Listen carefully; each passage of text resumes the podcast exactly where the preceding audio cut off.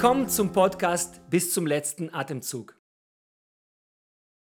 Also ja, also eine unserer Kulturen, ähm, wie wir Jesus ähnlicher werden, vielleicht das als Beispiel, als Antwort noch, ist Next Step Kultur. Jeder Mensch hat fünf Lebensbereiche. Glaube, mhm. ähm, Beziehungen, ähm, Gesundheit, Arbeit und Ressourcen. So, und mein Ziel ist es, dass wir eine Kirche sind, wo, und das läuft in den Small Groups, da reden wir in den Predigten drüber, dass du dich fragst, wo ist der Heilige Geist gerade bei mir unterwegs? Wo werde ich denn Jesus ähnlich? In welchem von diesen fünf Bereichen? Vielleicht ist meine, in meinem Beziehungsleben, meine Ehe, vielleicht haben wir zu wenig Qualitätszeit in der Ehe. Ja, hoffentlich sprechen wir darüber. Mhm. Und hoffentlich fragst du dich Jesus. Und hoffentlich reden wir in der Small Group, aber auch in der Team Group darüber, wie du wieder mehr Qualitätszeit in deiner Ehe haben kannst wenn deine Gesundheit, ja, weil du überarbeitet bist, leidet gerade, weil du kurz vorm Burnout bist, ja, hoffentlich pflegt da der Heilige Geist in der Gemeinschaft die, den Finger darauf, ja, dass wir da jetzt Schritte gehen können, dass du da einen Schritt gehen kannst und da auch was machst, ja. ja. Und so versuchen wir natürlich schon, Leute eben in dieser Jüngerschaftskultur, in dem, in dem ich spiegel mit dem Heiligen Geist mein Leben und nicht immer, da gibt es dann nicht Kurse, ja, und jetzt als Small Group reden wir über alle über, äh, über Glaube. Wie kann ich stille Zeit machen? Nein, das ist vielleicht bei mir ein Thema, ja.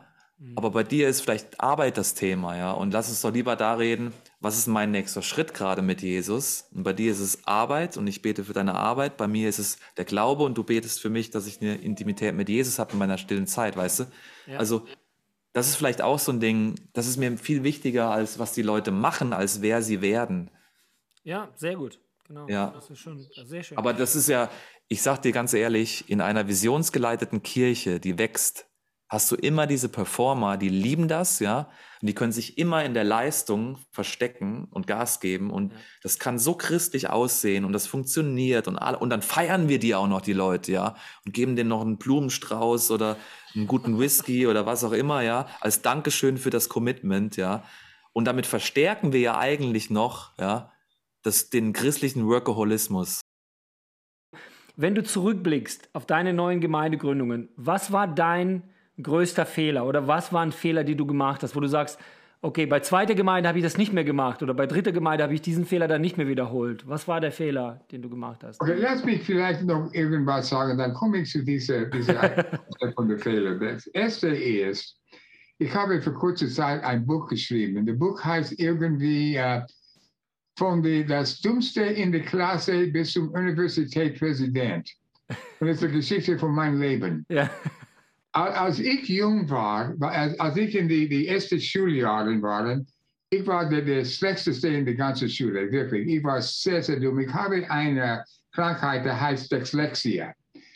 Und Dyslexia bedeutet, dass ich kann nicht gut lesen. Und, und für, für die ersten Jahre in der Schule, ich konnte fast nicht was machen. Und viele Leute haben gesagt, ja, der Wagner wird nicht im Leben sein, er, er ist sehr dumm. Uh, aber später habe ich uh, drei Grad von der Universität und zwei Doktorgrad bekommen. Ich habe mehr Bücher geschrieben, als ich habe gelesen. ich lese fast nicht mehr, ich kann es nicht. Und so ich sage zu all diesen Studenten, die jungen Leute, ah, hier ist ein Akademiker, er ist sehr klug, er kann Gemeinde gründen. Nein, nein, nein, nein, nein, nein. Man kann es tun. Was ist das größte Fehler? Ähm, ich weiß es nicht. Äh, ich, ich habe immer gesagt, Herr, was soll ich tun? Und jedes Mal, wo ich war in einem Ort, Gott hat mich so geführt, das zu tun. Vielleicht, ich habe oft zu, zu Leuten gehört, du kannst das nicht tun. Aber das war für mich immer eine große, äh, geh weiter. Man kann das schon tun, das ist schon möglich. Ja, sehr schön. Es gibt für jemanden, der Gemeindegründung in Deutschland machen möchte und starten will, ja. welchen Tipp würdest du geben? Also ein paar Tipps aus okay. deinen Erfahrungen. Erst, erstens, ähm, du musst kein Alpha-Tier sein, um eine Gemeinde zu gründen. Sehr schön. Ja, äh, das wurde sehr oft gesagt, aber oft die Menschen, die ich gesehen habe, die wirklich einen Impact mit, mit, mit äh, die einen Einfluss hatten auf Nicht-Christen, in ihrer Nachbarschaft. Sie waren oft nicht die Alpha-Tiere. Sie waren oft die Leute, die ähm, offen waren, andere Menschen in ihrem Umfeld einzuladen. Und äh, äh sie waren auch nicht immer die Extrovertierten. Okay. Oft waren sie die Introvertierten, die einfach vielleicht aus ihrer Persönlichkeit, nicht aus ihrer Persönlichkeit was geöffnet haben. Und äh, hm, auch wenn du sagst, ja, ich weiß nicht, ob ich mit Menschen reden kann oder ja, also natürlich, um eine Gemeinde zu leiten, muss man eine, ja, muss man was leiten können. Aber trotzdem, ähm, Leute merken, wenn, wenn du introvertiert bist zum Beispiel, wenn du trotzdem offen bist, wie nicht einfach das ist. Und das spürt man und das ist oft äh, ein Vorteil eigentlich. Okay. Für mich, ich liebe mit Menschen zu sein und Leute sagen, ja, er ist einfach so, er redet einfach die ganze Zeit. Ja, es ist nicht besonders, aber ich habe auch Menschen, die ruhig sind und sie laden Menschen zu sich nach Hause, sie kochen zusammen, sie reden, sie ihre Verbindung, ja. Ähm, es gibt keinen Gemeinde, ich würde sagen, es gibt keinen Gemeindegründungstyp.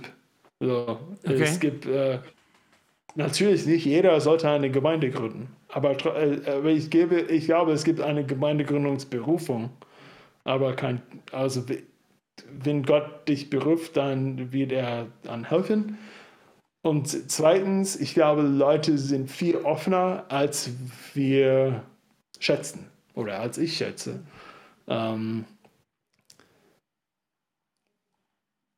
aber das heißt nicht, dass man einfach äh, sagen kann, okay, ich bringe meine Evangelisationspräsentation, ich lege es auf den Tisch und alles wird von sich selber erledigen. Nein.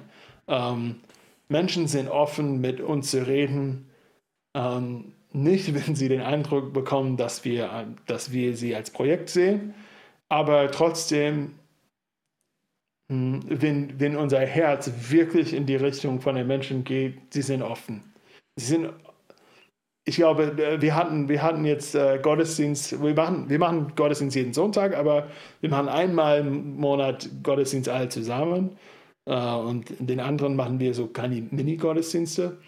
Und wir hatten unser Treffpunkt-Gottesdienst letzten Sonntag in einem Box, sehr schönen Boxclub.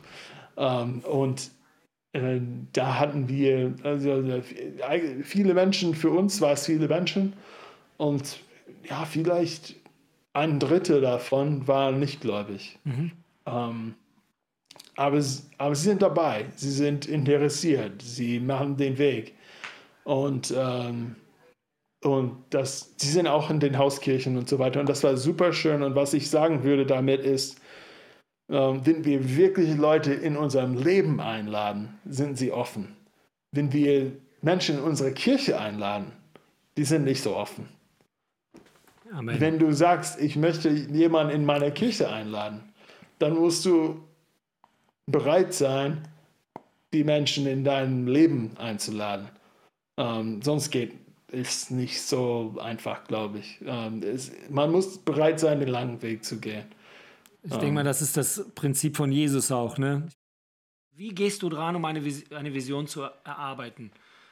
Jede Vision äh, beginnt von wo man eigentlich ist. Es springt aus einer Realität. Okay. So zum Beispiel, wenn man neu in einem Platz ist und kennt niemanden, ist die erste Vision, okay, wir möchten äh, Städte auswählen oder eine Stadt auswählen und wir möchten diese Stadt kennen besser als die anderen.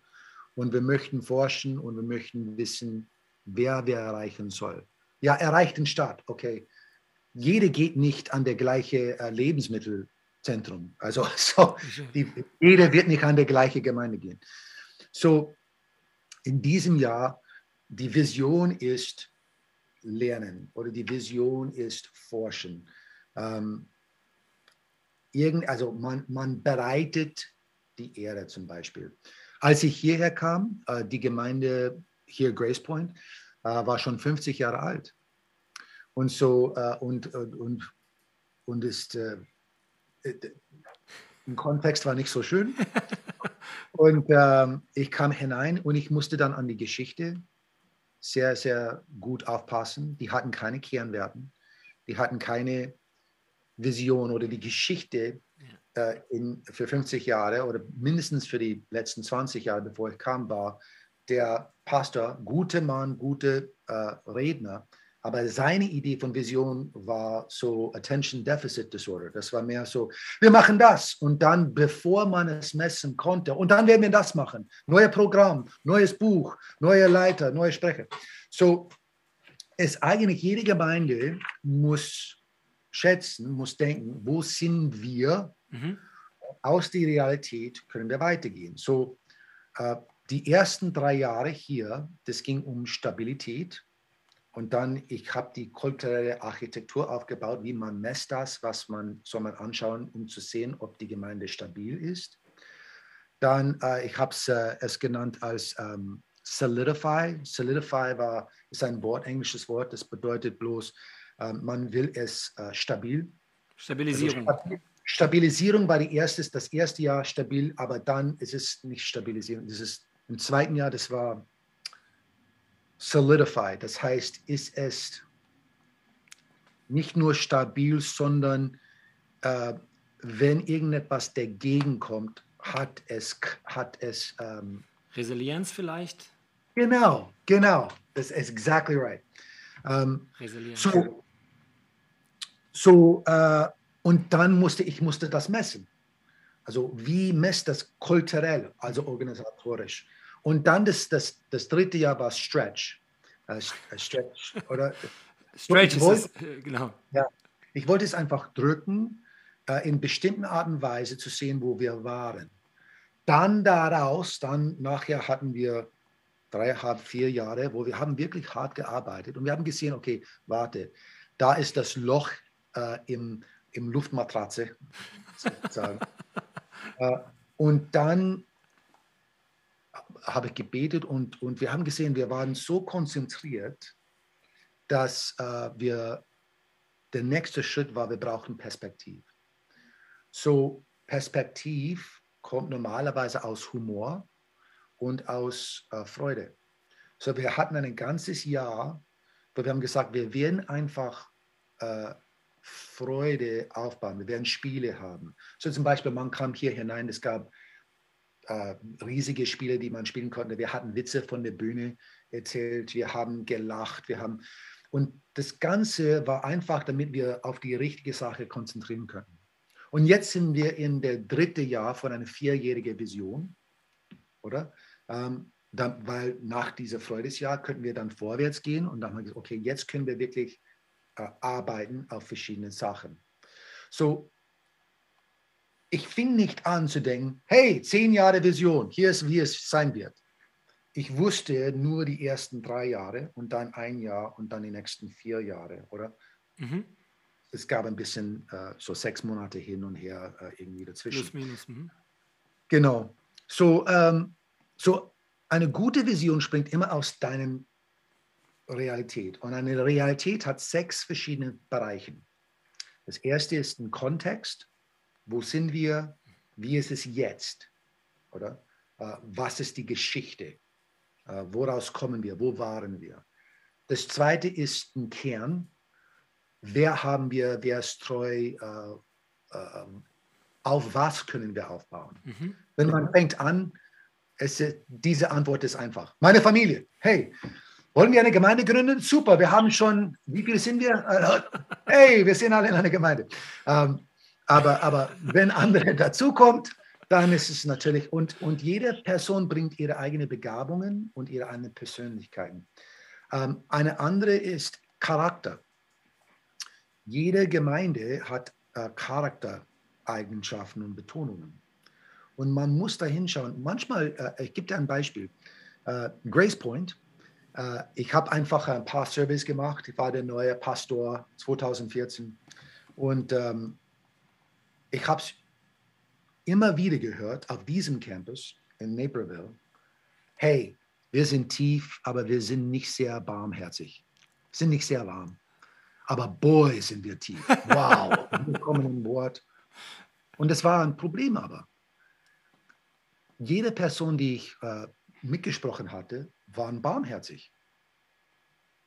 So irgendwie, die haben eine Geschichte geglaubt, dass ihre Barmherzigkeit und die, die Wärme der Gemeinde, die Liebe, das muss introviert werden und nicht extroviert werden. Okay. Muss nicht äh, ausgedrückt werden, damit wir in Klammern tief sein können. Ja. So, ich habe es einfach gesagt, nein, wir müssen das extrovertieren, weil Barmherzigkeit und Tiefe sind nicht gegeneinander. Man ja. kann beide haben. Und innerhalb von einem Jahr sind die Besucher gekommen, die haben gesagt, das ist eine der offene Armen, liebvollsten Gemeinde überhaupt. Gleichzeitig, es gibt manche Gemeinden, wo die sagen, hey, wir heißen Friendship Baptist Church, wir heißen Freundschaften Gemeinde äh, Deutschland. Und man kam hinein und denkt, welche Freunde, ihr sind genau. ihr seid so kalt und, ja. Und das stimmt, das stimmt mit jeder Gruppe. Ja. Oder stellt, äh, man muss einfach denken, die, das Unterschied in Familien, um das zu sehen. Als ich ein Kind war, meine Opa und Oma, also meine Mutter war deutsch, Vater amerikanisch. Und ich kann mich noch erinnern, bei meiner Mutter und Vater bei uns zu Hause, Abendessen war ein Party.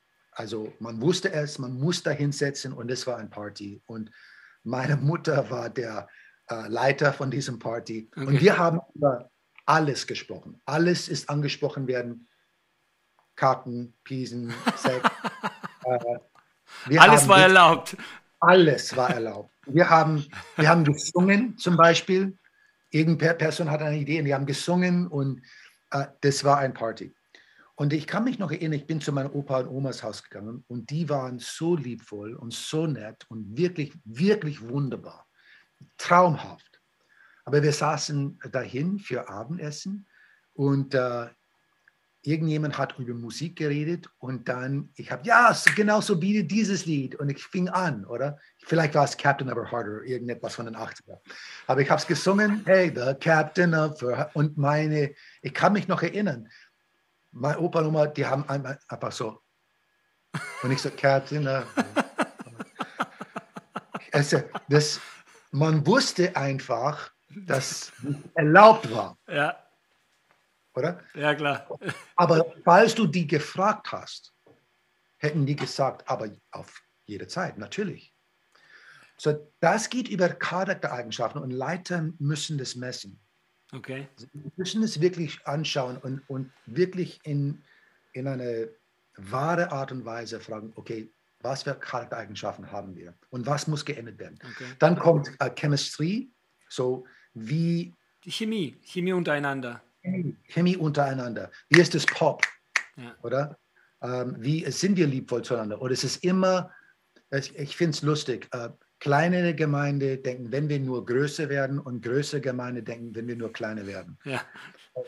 Und in, diejenigen, die in die Mitte, die denken, Gott sei Dank sind wir nicht klein, aber wir sind auch nicht groß, was sollen wir machen? und äh, das Problem ist, äh, und man hört die meckern, oder? Ja. Und die Frage ist, was beherrscht, oder? Wie ist es zwischen Menschen, oder gibt es einen Schwung? Wir haben zum Beispiel, wir haben sehr hart darauf gearbeitet, aber wir haben eine sehr gesunde Gemeinde und eine sehr gesunde Mitgliedschaft beim Staff. Aber das ist alles mit Absicht gemacht. Also mhm. das, das ist nicht Zufall. Äh, Kompetenzen sind sehr wichtig. Was sind wir, also was machen wir gut? Mhm. Ein Beispiel.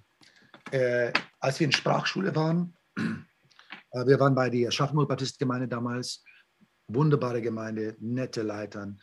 Und äh, eine unserer besten Freundschaften bis heute sind noch da. Aber als wir dahin gingen, die hatten ein paar riesige Stärken. Die hatten sehr gute Musiker. Ich meine, die waren klein und die hatten gute Musiker. Und zwei, die hatten eine, ähm, die waren sehr gut beim, äh, nicht nur beim Essen, sondern eine, eine Haltung, eine, eine um, Gang zu machen, wo man. Du meinst äh, Hospitality oder nee, wie heißt das? Ähm, genau, Hospitality. Dek Dekoration meinst du? Die konnten das genau, dekorieren. Genau, Deko und hey, wir essen. Gestaltung. Und die hatten ein paar äh, äh, Damen, die unglaublich waren. Also du, du könntest dir nicht vorstellen, ich kam manchmal hinein und es war eine kleine Gemeinde. Und, aber manchmal kam ich hinein und habe die Bühne angeschaut und ich wusste nachher, es wird Essen geben, was neu für einen Amerikaner ist. Okay. Und ich bin, eine, ich bin einer allgemein, der früh kommt, macht meine Hangout bevorher, dann durch die Gottesdienst und dann bin ich fertig und dann ich möchte lieber gehen. Und ich, äh, aber die haben es so gut gemacht. Okay, jede Gemeinde macht es nicht so gut. Und das Problem ist, manche Gemeinde sieht das und denkt, oh, das möchten wir auch machen. Okay. Okay, vielleicht. Das ist aber nicht die erste Frage. Die erste Frage ist, was macht uns einzigartig? Mhm. Oder wenn die Menschen hierher kommen. So, äh, und dann das letzte ist äh, eine, was ist die äh, Beziehung mit Veränderung? Die letzte von diesen sechs Bereichen. Mhm. So, was ist unsere Veränderungsbeziehung? Cool. Manche Gemeinde, die möchten einfach nicht verändern. Wir möchten gern darüber sprechen, aber lieber nicht verändern. Okay. Vorsicht, Vorsicht, Vorsicht. Ist, ist jeder, sind wir alle okay? Wir möchten niemanden verlieren. Und das Problem ist, du kannst nur Menschen leiten auf, ein, auf eine, es gibt eine Veränderungskurve, mhm. die, die hinter dir sind. So, wenn du ein Problem hast mit Veränderung, oder? Und du bist hier und wir möchten diese Menschen erreichen, das geht über Psychografik, kannst du nur die Menschen hinter dich erreichen. So, ähm, jeder Mensch braucht Jesus. Das ist völlig in Ordnung. Also, wenn niemand, wenn niemand Menschen erreichen würde, die äh, heutzutage ihr Butter immer noch röhren, und, und äh, dann gehe ich auf die Butterröhren. Also das ist, für mich das ist nicht eine Frage des Wertes, sondern was ist unsere Beziehung mit Veränderung? Und das, sobald dass du dein erstes Lied spielst und die Art und Weise, die du ähm, deinen Gottesdienst führst, machst du eine Entscheidung. Wo in der Gesellschaft sind wir?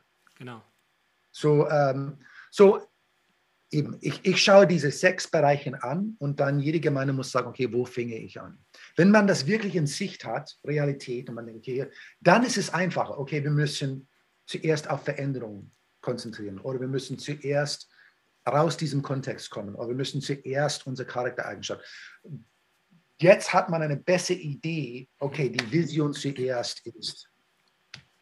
Ähm, Kannst du kurz über die Werte was erklären? Also was sind Werte für dich? Also was sind Werte oder und dann gut, warum wir die brauchen und dann natürlich, wie entwickeln wir die Werte? Das wären so drei Fragen, Entschuldigung. Aber du kannst das ja. ohne Reihenfolge zu reden. Ja, und ich werde versuchen, kurzer. Ja, genau. Nein, nein, das ist gut. Pastor. Ich rede gern und das ist ein Problem. Super, ähm, nein, nein. Äh, okay, kurz formuliert.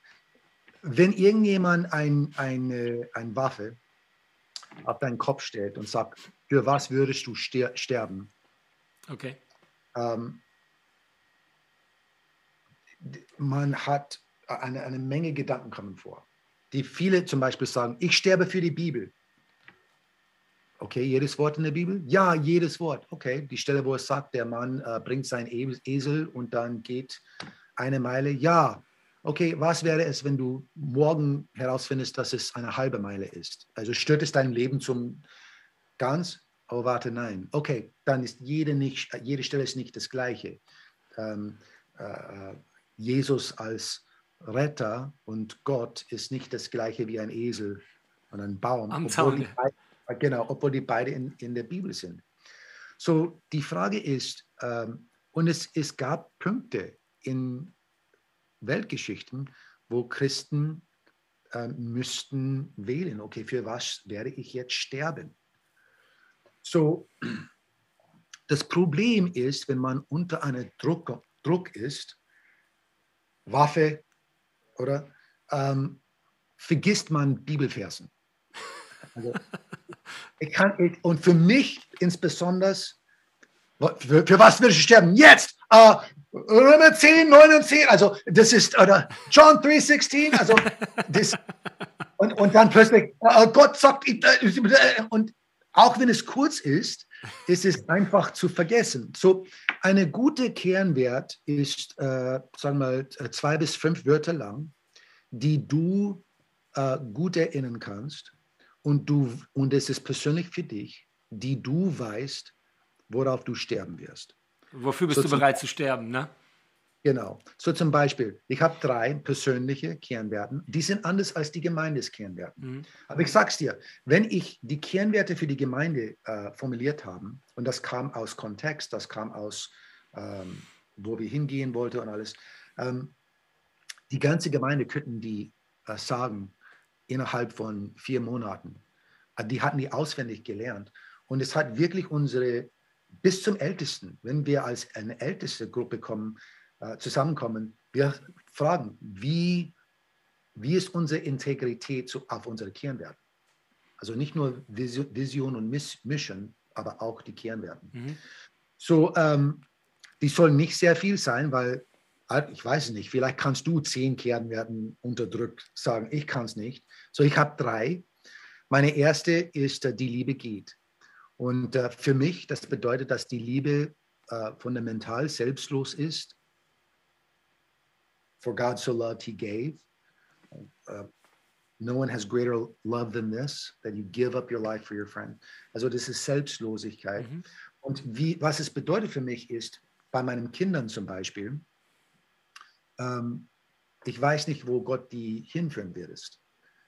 Vielleicht über die ganze Welt. Ich weiß es nicht. Ich hoffe es nicht. Ich mache meine Enkelkinder. Also man will, dass die in der Nähe sind. Aber ich habe für lange gesagt jetzt, äh, ich komme zu dir. Ich denke mal zum, also Selbstreflexion, du hast ja gesagt, und dann eben so Kritikfähigkeit, oder ich glaube, wir brauchen Menschen, ähm, also Menschen in unserer Umgebung, von denen wir wissen, jede Kritik, die kommt, dient immer zu meinem Besten. Also es ist auch ein, ein sehr starker Punkt für mich, weil ich unglaublich sensibel auf Kritik reagiere oder bin immer sehr nervös. Ne? Dann hinterfragt mich selber sehr stark, was mir geholfen hat, einfach zu sagen, okay, selbst, es gibt Leute in deinem Umfeld, die, wenn die was sagen, musst du zuhören, weil die dein Bestes wollen. Das war, glaube ich, also das, was ich jetzt äh, so würde sagen, unser Statement, jetzt kein öffentlicher Statement in dem Sinne, sondern das ist, was wir beide vielleicht daraus nehmen können, Selbstreflexion. Und ja, und Leute. ich glaube, ich, ich glaube nach wie vor, und ich komme immer wieder bei den gleichen Punkten raus, und, und du könntest mich noch fünfmal äh, jetzt einen Podcast machen, ich würde dir, glaube ich, an vielen Punkten immer wieder das Gleiche sagen. Ja. Solange meine Identität nicht in Christus und im Evangelium gefestigt ist, muss ich Angst haben vor Kritik, und muss ich genauso Angst haben vor Überheblichkeit. Ja. Und das Evangelium, mein Verwurzeltsein in Christus, führt dazu, dass ich keine Angst vor Kritik haben muss und dass ich Kritik als äh, kostenlose Beratung annehmen darf, ähm, weil ich bin als Kind Gottes schon angenommen. Mir kann nichts mehr passieren und ich kann die Offenheit haben, Dinge, die nicht gut laufen, mir tatsächlich auch anzuhören.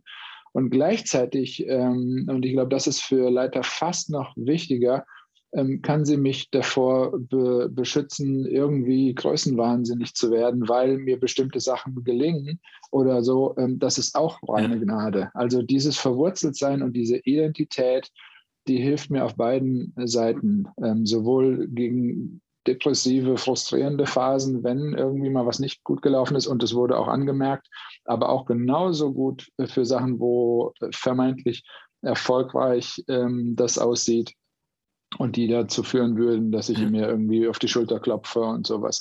Also diese, diese Identitätssache und diese tiefe Evangeliums- und Gnadenverwurzelung ist für mich der Schlüssel zu all unseren Fragen, weit ab von jeglicher Praxis und Pragmatik. Ähm, das ist für mich die Basis, auf, auf der wir aufbauen müssen, sonst ist es nicht zukunftsfähig.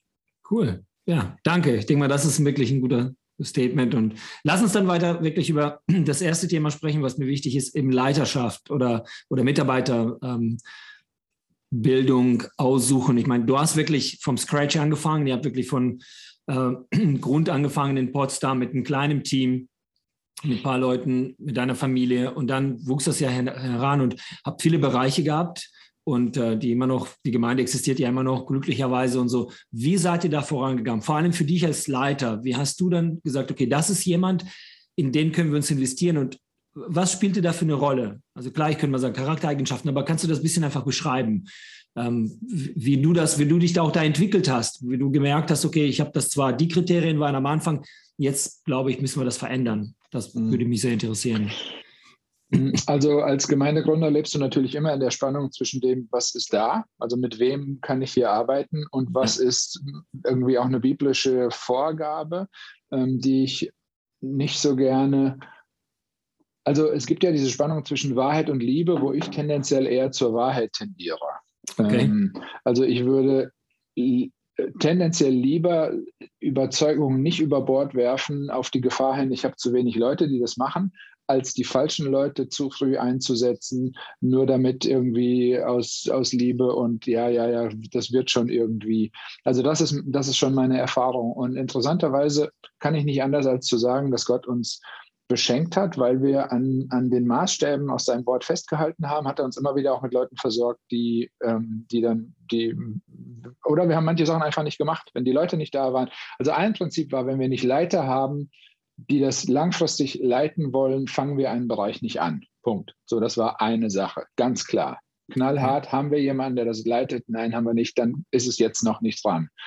Ähm, äh, und dann ganz zu Anfang haben wir sehr viel Wert drauf gelegt, ein Jahr lang unser Startteam mit Vision, mit Werten, mit Ekklesiologie, mit der Beschäftigung mit Gottes Wort einmal die Woche intensiv zu schulen und, und zu sagen, ähm, was wir hier anstreben als Kirche, muss zuerst zu Gott passen, okay. es muss als zweitens zu uns passen und es muss drittens zu unserem Kontext passen.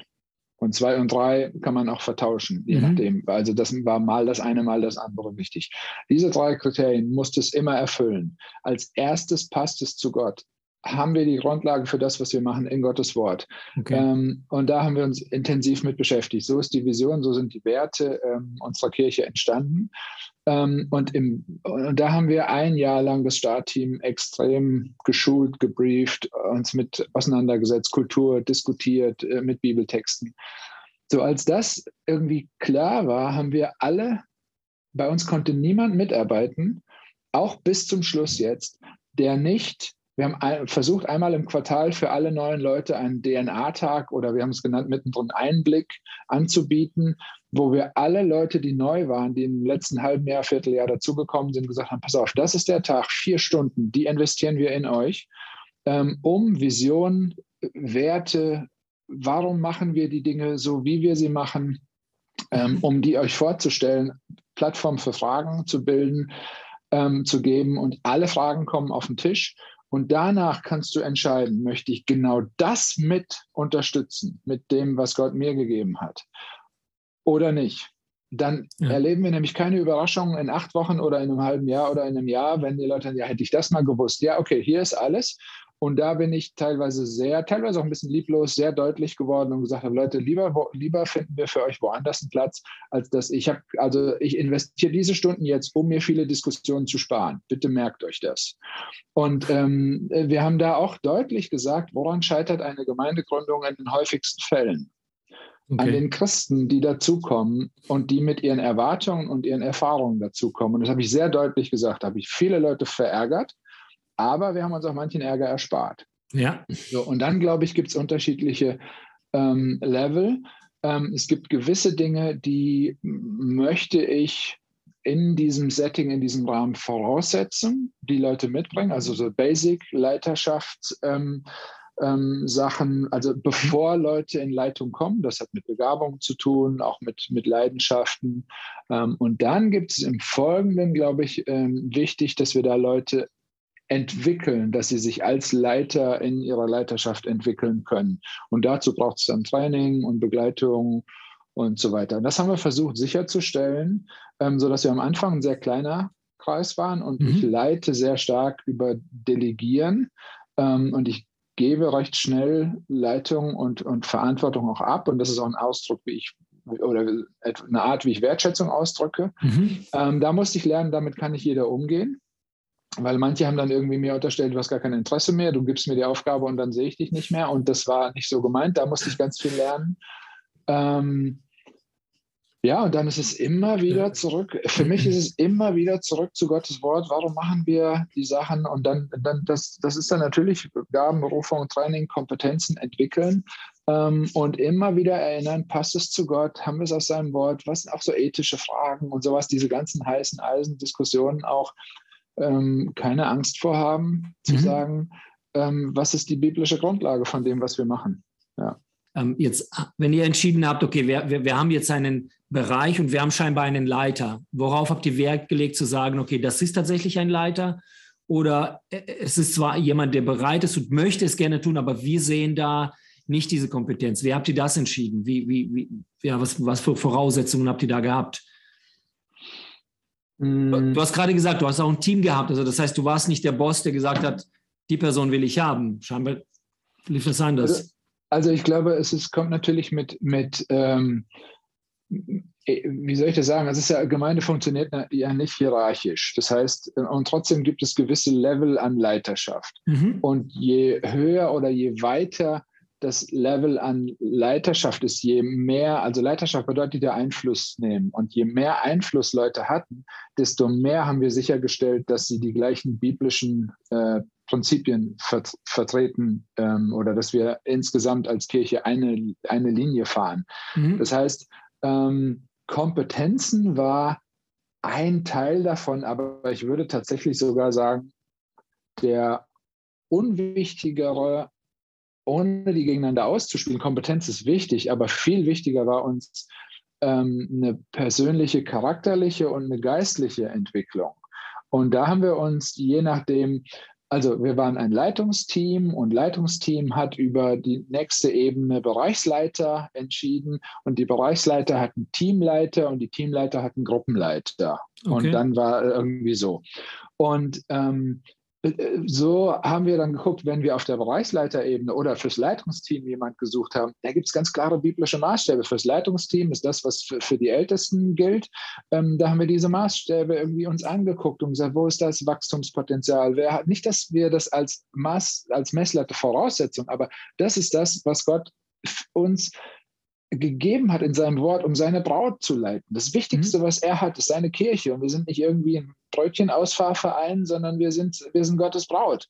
Und die nächst, ähm, nächste Ebene war, dann haben wir mit den Bereichsleitern über, über Teamleiter. Und die Teamleiter hatten dann hoffentlich so viel Kompetenz ähm, in Begleitung, dann auch die, die Gruppenleiter. Und so haben wir versucht, ähm, geht es um Leitung oder geht es um Mitarbeit? Okay. Und da gab es unterschiedliche, unterschiedliche Dinge. Ähm, auch die Frage, dürfen, in Anführungsstrichen, dürfen Nichtchristen mitarbeiten? Ja, natürlich dürfen sie mitarbeiten. Natürlich. Es sollten Nichtchristen eine Kirche leiten oder mitleiten? Nein, weil zu was, wo ich kein Ja, also zu dem ja. Chef, wenn ich zum Chef keine Beziehung habe, kann ich auch den Verein nicht irgendwie in die richtige Richtung leiten. Und das war manchmal schon äh, schwierig und herausfordernd. Wir haben da auch schwierige Gespräche gehabt und haben auch manche Leute nicht leiten lassen, obwohl sie kompetent waren, weil sie geistlich an einem Punkt waren, von dem wir dachten, da müssen wir noch ein bisschen investieren, bevor die wirklich so viel Einfluss nehmen können, weil es ist Einflussnahme. Ja, das war manchmal nicht ganz leicht. Und ähm, wenn Christen dazugekommen sind, war das nochmal eine ganz andere Problematik. Ähm, die hatten zwar dann was teilweise das theoretische Wissen oder die konnten die Bibelverse alle abspulen, aber die Anwendung dann gnadenzentriert zu sagen, ähm, wie zeigt sich das denn in unserem Kontext? Und dann hatten wir oft den Effekt, den ich letztes Mal auch schon erwähnt habe, wir hatten alle Antworten, aber die Fragen hat keine Sau gestellt, auf die wir die Antworten hatten. Und, und das ist dann natürlich auch nochmal, ich habe Christen bewusst gesagt, ich möchte euch einladen zu einem Entgiftungsprozess aus der Phase, wo ihr herkommt ähm, um wirklich zu verstehen, was machen wir und warum machen wir die Dinge so, wie wir sie machen. Um das zu verstehen und nicht Copy-Paste. Bei uns war das so, meine Erfahrung in da, da, da war super, lass uns das hier auch so machen. Das waren die Momente, wo ich gesagt habe, diese Diskussion möchte ich mir ersparen und dafür gibt es den Einblick. Und deswegen mussten alle, die dazugekommen sind, diesen Einblick durchlaufen, um hinterher zu signalisieren, ich möchte die Vision eurer, unserer Kirche hier aktiv unterstützen und nicht als Querschießer ständig irgendwelche Themen aufbringen, die eigentlich nicht wirklich relevant sind.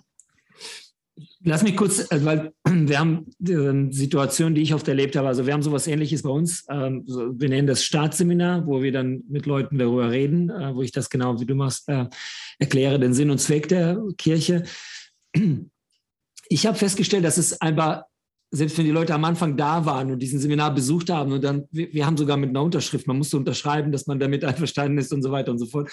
Aber wie bist du damit umgegangen, wenn Leute dann irgendwie nach ein paar Jahren gesagt haben, so, ja, ich habe dann nochmal die Frage und du sagst, hey, Moment mal, wir haben doch darüber geredet. Wie, wie bist du damit umgegangen?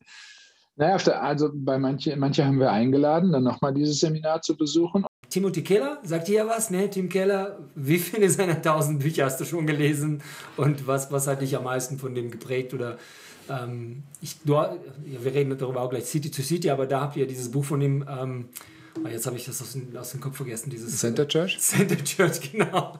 Das zumindest auf eurer Homepage habe ich das gesehen. Ja, ja. Center Church, wie, wie, hat, wie stark hat dich das geprägt? Sehr, oder? sehr. Also ich glaube, Tim Keller ist schon einer der Theologen, der mich in den letzten Jahren am meisten geprägt hat. Ähm, eben bei ihm habe ich, glaube ich, auch dieses Umdenken von Konzept hin zu Evangelium und, und Gnaden zentriert, mhm. äh, die komplette, das komplette System gnadenzentriert und Christuszentriert aufzubauen. Ähm, das habe ich ganz stark von, von ihm gelernt. Ähm, und ich, ich glaube, ich weiß nicht, ob, ich jetzt, ob das überheblich klingt, aber ich glaube, ich habe fast alle Bücher auch zu Hause. Okay. Und habe auch die allermeisten gelesen. Wirklich. Also, dass ich glaube, es gibt wenige Theologen, von denen ich so viel gelesen habe, weil es mich einfach schon sehr anspricht. Okay. Und ich auch das, wie er das aufzieht, so dieses apologetische, glaubensbegründende, mhm. ähm, hat in unseren Kontext super gepasst. Da habe ich ganz viel auch ähm, gelernt von ihm und, und dem, wie er das in New York gemacht genau. hat. Ähm, genau. Also das, ja, das ist schon so das Evangeliumsverständnis und ich glaube, er ist auch der, der diesen Satz geprägt hat, in mir bin ich sündiger, als ich je geglaubt habe und gleichzeitig geliebter, als ich je gehofft habe. Und diese Balance halten, äh, nicht, nicht in Depressionen zu verfallen, weil ich bin ähm, geliebt, obwohl ich Sünder bin und nicht überheblich zu werden, weil ich bin auch Sünder, obwohl ich geliebt bin. Ähm, also das hat mich, also wirklich diese, seine Theologie und Gemeindegründer wurde ich auch mit dem Material, was er mit vorbereitet hat. Und jetzt darf ich auch noch in diesem großen Netzwerk mitarbeiten. Das ist schon, schon toll.